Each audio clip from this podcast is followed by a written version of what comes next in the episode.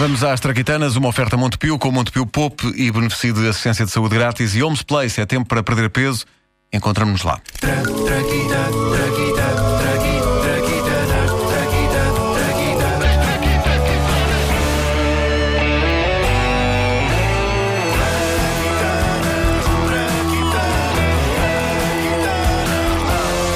incrível pensar que só existem jardins, no sentido bem tratado, relvinhas e isso, desde os anos 1700. Até aí, o matagal era muito. Por isso, se um dia estiverem a ver um filme passado, sei lá, na altura dos descobrimentos e aparecer um jardim todo bem arranjado, vocês, graças ao que aprendem nesta rubrica, já podem levantar-se e gritar em voz bem alta: Isto, meus senhores, é uma farsa! É claro que se gritarem isto no cinema são postos fora. Nesse caso, não nos responsabilizamos. Depois não venham cá dizer que a culpa foi nossa. Bom, entram então os anos 1700 e em França fica na moda, na alta sociedade, o jardim grande e bem cuidado. A moda estende-se à Inglaterra e depois ao resto do mundo. Quem se lixa? Os jardineiros. Numa época em que não se sonhava sequer com máquinas de cortar relva, os desgraçados dos jardineiros, que tinham de manter bonitos jardins gigantescos, contavam com duas coisas: animais que lá pusessem a mascar ervinhas, mas, acima de tudo, tesouras. Imaginem o que não deveria ser cortar a relva de um jardim gigante, tipo Versalhes, antes de existir a máquina de cortar a relva. Ouçamos uma reconstituição do tipo de coisa que acontecia naquela altura. Meu filho, Diz, papá.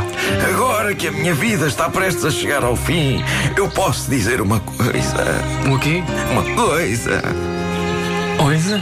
Uma coisa, Ah. caneco. Di, não, não, vai, não estava a perceber. Diz, diz lá, papá.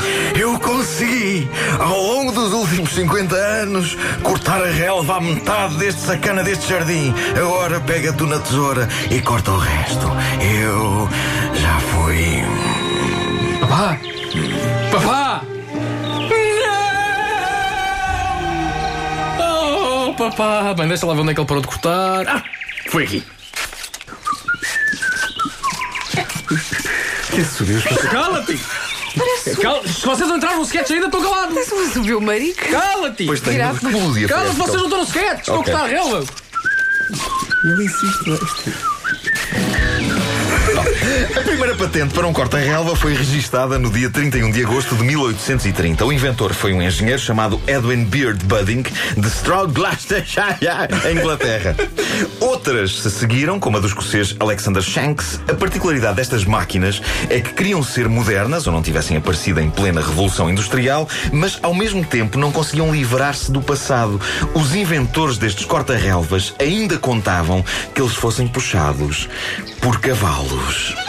Já viste isto, querida? Agora temos um corta-relva. Isto é que é ser moderno. Oh, querida, que olha, nas instruções diz que é preciso, é preciso um cavalo. É preciso um cavalo. Tens a certeza? Não será que o que é preciso é pilhas? Não, não, diz aqui que é um cavalo. Ora, macacos me mordam cavalo não temos. E com o que eu gastei na máquina, agora não temos dinheiro nem para uma pileca. Ah, pronto, olha, temos sempre o Tomané. Pois é. Ó Tomané! Ó Tomané! Digam, papai e mamãe. Ó Tomané, olha, as boas notícias, filho, é que vais deixar de puxar o arado.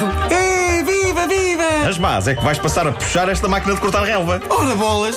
Quando é que vocês investem num cavalo? Cala-te e despacha... Cavalinho! Cala-te e despacha-te a cortar a relva que depois tens de ir treinar o galope que amanhã é dia de corrida. Oh, papá, eu aí só respondo uma coisa e é o seguinte: Tomané, voltas a relinchar ao teu pai. Olha, ficas dois dias sem ração.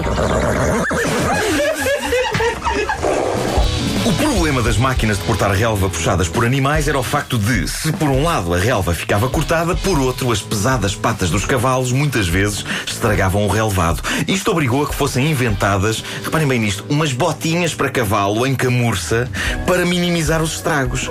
Foi uma solução que durou Cavalos com botinhas? Sim, sim, sim. Ai. Ai! Bom, esta foi uma solução que durou pouco. Em 1870, um americano chamado Elwood Maguire inventa a primeira máquina de cortar relva para manuseio exclusivamente humano, parecida com as atuais. Daí até entrarem em cena as máquinas movidas a vapor e depois a combustível, foi um passinho. Papá, mamãe, então isto quer dizer que eu posso ter finalmente uma juventude normal? Não sei, vamos pensar. E enquanto pensamos, cala-te e puxa a carroça! Toma! Irra que isto aleija. Chicotada no puto! Violência! Meu Deus, o que é que aconteceu aqui? Não te partas bem, ficas dois dias sem ração. É, pá. Você como se Relincha.